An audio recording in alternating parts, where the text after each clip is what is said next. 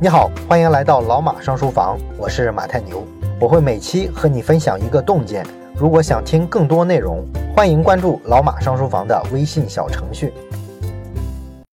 好多朋友一直让我聊一聊啊未来经济的走势啊，因为我们都关心疫情会对经济产生哪些影响嘛。虽然说年前的时候呢，我也聊过二零二零年的宏观经济的形势，但是呢，毕竟啊，疫情是一次黑天鹅事件嘛，很可能会打乱之前的经济走势。那么我认真想了一下呢，还是决定啊做两期节目啊，稍微说一下我在这个疫情期间的一些感想。毕竟这个事儿啊也是多少年不遇的啊，我觉得把自己的一些不太成熟的思考啊拿出来分享一下也挺有意义。虽然说这些思考比较零散，也不太成体系，但是呢贵在真实嘛。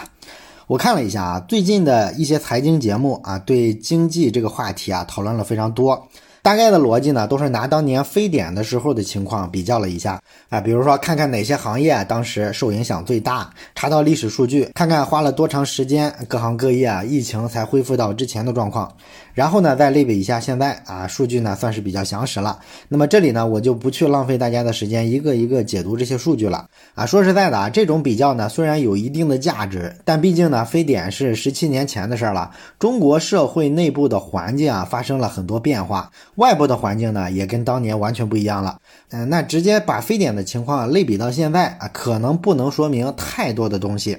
不过呢，有一点是值得肯定的，就是受影响最大的行业啊，这两次啊，应该是差不多的啊。就是说，主要是一些三产服务类的行业啊，像什么餐饮啊、旅游啊、酒店啊、交通运输、娱乐这些产业。啊，那我们都知道，这些受冲击最大的产业啊，其实不会对中国的经济啊伤筋动骨，因为这都是跟消费相关的产业嘛。你疫情期间啊没花的钱、没旅的游、没吃的饭，疫情解除之后啊，一般来说会有一波报复性的消费啊，它会迅速反弹回来。所以说这种影响吧是有的，但是是短期的、暂时的啊，一年半载之后啊，它就会恢复到正常的状况。至于说对制造业的影响呢，有些人说啊，不少中小企业资金链非常紧张，本来呢就是掐着指头算着钱过日子的啊，都是靠贷款。你这么一封锁、一停工啊，订单没了，资金链就断了，所以呢，会有大批的中小制造企业垮台。这个呢，当然是非常严重的问题。不过呢，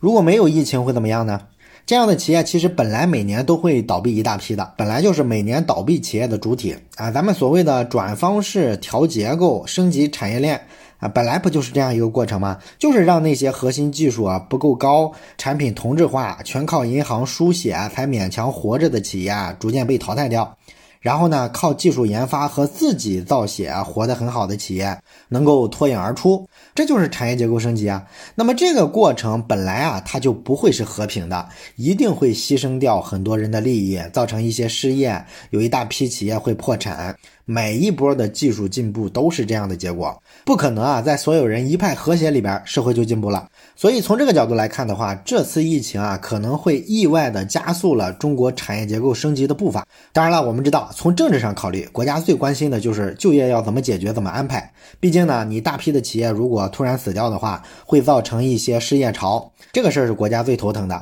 那怎么解决失业潮的问题呢？长期来看，最根本的一个解决之道就是这些有竞争力的企业要快速的成长、快速的扩张，从旧有产业里啊释放出来的这些个劳动力，还要靠那些新增长出来的更有前景的产能去给它消化掉。但是我们说这个根本之道啊，有可能需要比较长的时间。但是人每天都要面临着吃饭的问题嘛，这个过渡阶段怎么解决？权宜之计啊，很可能是国进民退。啊，这个事儿呢，其实从去年开始啊，全国各地啊已经普遍的开始了。有些在地方上比较有规模的大型的制造业企业面临倒闭之后呢，一般来说，为了保就业啊，地方政府啊会去联合央企啊、国企啊，把这家当地的企业给收购了。这样呢，这个企业就不至于突然倒闭啊，就业呢就算是保住了。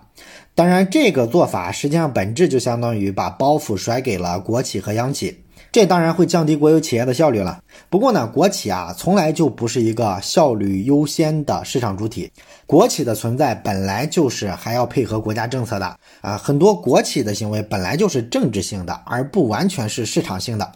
所以说，很多经济学家和媒体喜欢批评国企效率低下。这背后呢，其实相当大一部分的原因是因为国企承担了一部分政府管理职能，这样的话效率不可能高嘛。啊，所以说国企在中国啊，首先它是一种政府职能的延续啊，是一种管理工具。你要是拿它直接跟以资本增值为唯一目的的民营企业比效率，那它肯定是不行的。啊，他们并不是一个物种啊，只比效率这一个指标啊，其实意义并不是很大。那么民营企业被国企并购之后呢，在具体的经营策略上啊、技术上啊，说实在的，国企能给到的帮助啊，也不是很大。国企收购最大的价值就是给了一定的辗转腾挪、慢慢消化的空间。毕竟呢，一家企业如果是国有企业控股了，那么你拿融资啊，包括说申请一些国家的优惠政策啊，就更有优势了。这个呢，就给民营企业争取了一些时间，让一部分濒临倒闭的民企有了转型升级的可能。所以呢，我判断啊，这种国退民进的情况啊会在未来的一两年里大规模的上演。当然了，这种情况也一定会遭到一些经济学家的批评，因为这很明显是干扰了优胜劣汰的自然的市场选择过程。啊，一个企业不行了，你就让它破产嘛？你人为的去救它，这不是把你非常珍贵的资源投到了一些落后产能上吗？它之所以快死了，是有原因的呀。那你把资源都倾斜到落后产能上，优秀的企业获得资源的难度不就提升了吗？应该说呢，这种质疑肯定是对的啊。不过呢，还是一个老问题啊，这是只考虑经济、只考虑效率的一种逻辑。啊，很多经济学家会认为啊，这个社会的一切领域都应该按照效率最高的这个办法去运行，尤其是自由主义经济学家，他们中啊有一部分人啊，甚至主张啊，连政府都不要了，政府效率太低，我们用市场化手段购买司法服务、警察服务多好。但是问题是，经济不是一个人生活的全部，人当然会追求变得更富有，掌握更多的财富，但是人还得活着，还得活得有尊严，所以才有了政治嘛。政治的逻辑啊，就是追求公平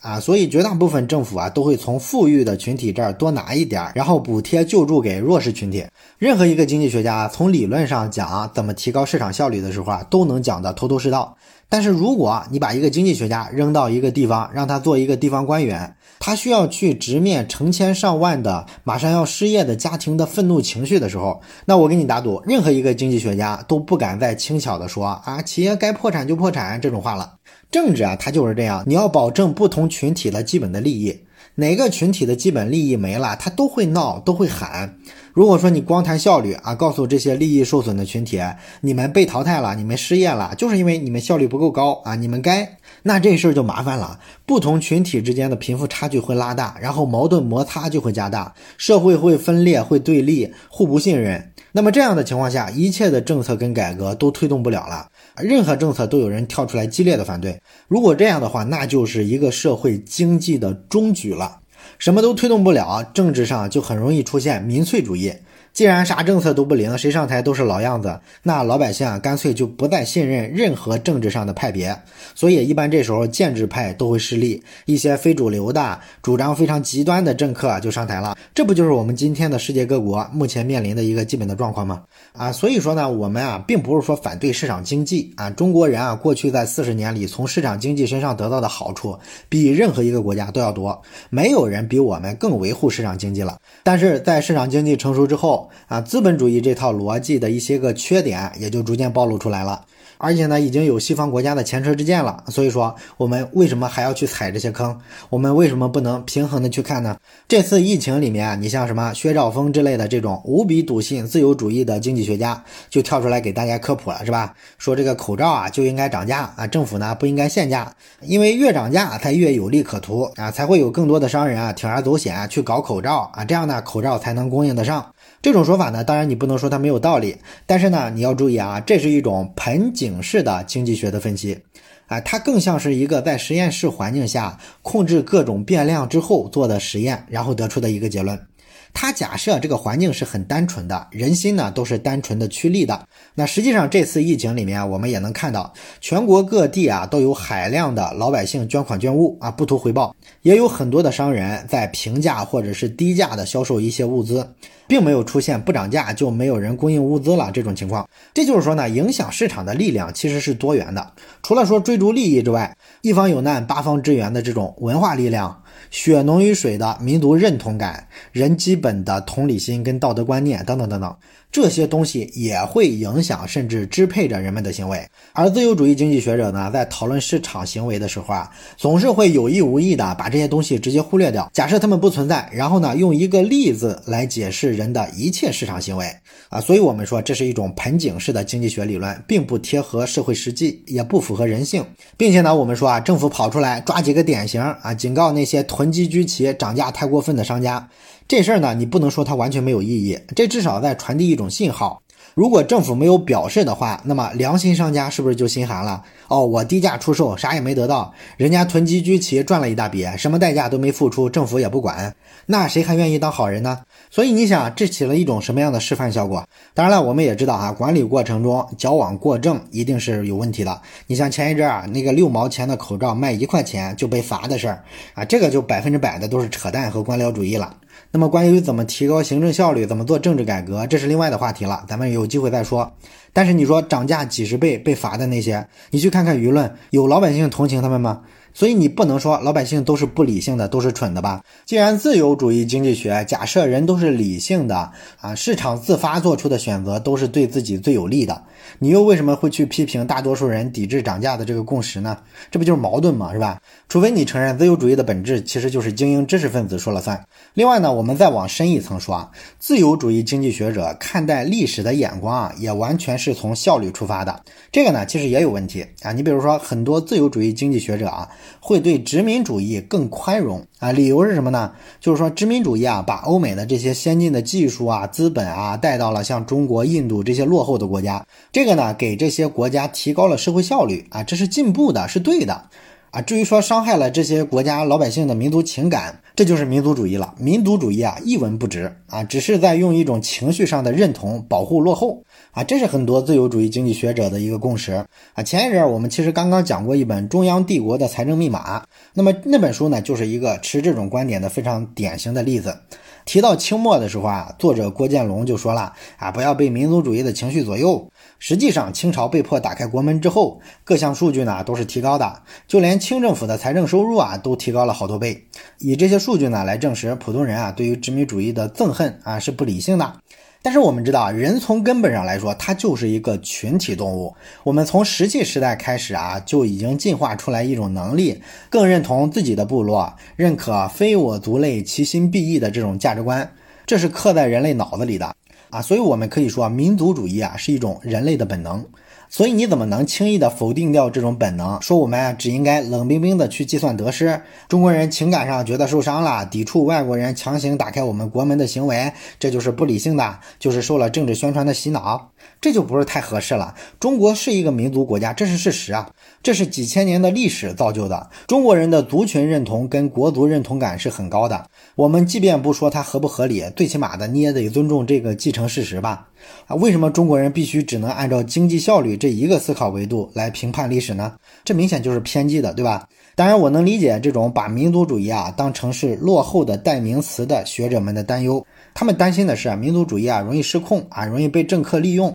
然后呢造成一些盲目的排外，拒绝学习外国的先进技术，这个呢会造成中国更落后。不过呢，这说的都是非常极端的民族主义的情绪。其实，在人类历史上出现极端的民族主义情绪的时候是非常少的。你就想想中国从鸦片战争以来的历史，其实就能很好的回答这个担忧了。中国人啊，从来都觉得被人亲门踏户是一件很耻辱的事儿。因为我们这个国家历朝历代啊都是天朝上国的地位，可以说是骄傲惯了，所以呢特别不能忍受啊被列强踩在脚底下，会特别痛恨帝国主义。但是与此同时呢，中国人也是一个实用主义的民族。在学习外国的先进技术跟经验上，中国人可从来没有停歇啊！这一百多年来不一直是这样吗？所以说啊，大部分的中国人比自由主义的经济学者想的要更理性。基本上，我们能把认同对方的地方跟不认同对方的地方区分开来啊！所以呢，今天我讲了这么多，总的来说的意思呢，就是疫情是一面照妖镜。虽然呢，每个理论都有一波群体支持，